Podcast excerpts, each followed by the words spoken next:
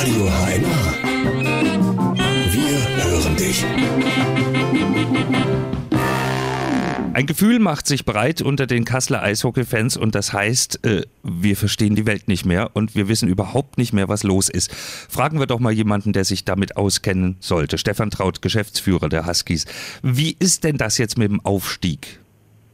Ja, auskennen ist eine gute Sache, wie Sie es eben gerade gesagt haben. Ähm, Im Moment weiß keiner so richtig, wie es weitergeht. Ähm, wir haben quasi ähm, Durchführungsbestimmungen unterschrieben, mhm. ähm, in denen steht ganz klar drin, dass der Oberligameister aufsteigt, steigt. Und ähm, ja, da nun aber der Kooperationsvertrag zwischen dem Deutschen Eishockeybund und der zweiten Bundesliga, der ESBG, gekündigt worden ist, ähm, gibt es im Moment keine Liga, in die man aufsteigen kann. Das stelle ich mir jetzt wie vor. Also, ich bestelle jetzt in einem Kaufmannsladen eine Adidas-Hose. Der Kaufmannsladen äh, kündigt aber seinen Liefervertrag mit Adidas und kann mir die gar nicht geben. Äh, so ungefähr. Genau so ist es, ja. Was, da kann ich doch eigentlich vom Kaufvertrag meine Adidas-Hose zurücktreten. Nee, nicht wirklich, weil ähm, genau dieser Fall ist äh, in den Durchführungsbestimmungen auch äh, festgelegt, dass wenn es keinen bestehenden Kooperationsvertrag gibt, dass dann ein Aufstieg unter Umständen nicht möglich ist. Aha. Das heißt also, ja, wer das unterschreibt, ist selbst dran schuld, im Adidas-Hosenfall zum Beispiel. Äh, und Sie können da jetzt gar nichts machen. Also im Moment können wir gar nichts machen. Wir können nur auf die Vernunft der Verbände hoffen. Ähm, es wäre eine Schande fürs deutsche Eishockey, wenn es da jetzt keine Regelung zu geben würde.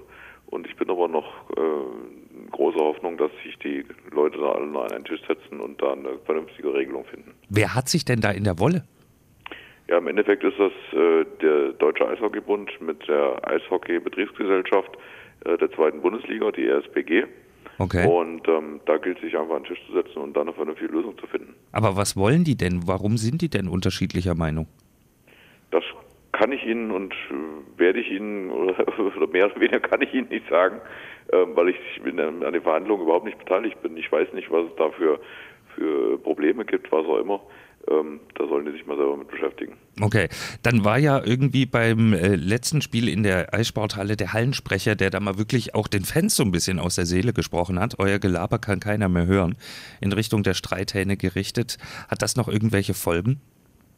Also bis jetzt sind mir keine Folgen bekannt. Ähm, äh, es war auch nicht beleidigend, was er gesagt hat. Er hat nur mal äh, seinen frustfreien Lauf gelassen mhm. als äh, Sprecher der Fans und nicht als Angestellter äh, der Eissporthalle. Und ähm, ja, ähm, ich finde, man sollte jetzt möglichst schnell zu einer Einigung kommen. Man kann auch die Fans verstehen.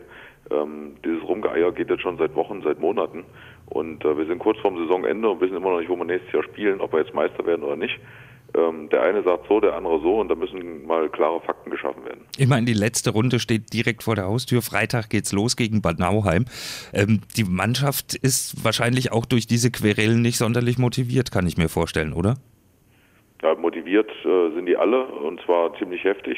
Ähm, die sind schon fast teilweise übermotiviert und da mache ich mir gar keine Sorgen, was, was die Mannschaft betrifft. Aber nervt die das ähm, nicht auch, so, so ein Gequengel?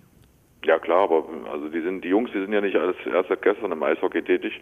Ähm, die kennen das ja, es ist ja nicht das erste Mal, dass sowas passiert.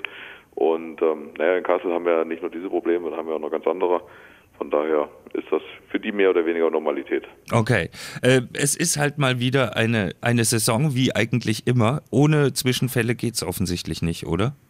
Ja, leider nicht. Also mir tut es auch für die Fans leid, äh, auch für die Sponsoren und für alle Mitarbeiter, dass wir das alles hier wieder so mitmachen müssen ähm, ob das der Verband ist, ob das die Halle ist oder was auch immer, ähm, es treten ständig Probleme aus, auf, obwohl die äh, Jungs auf dem Eis einen super Job machen.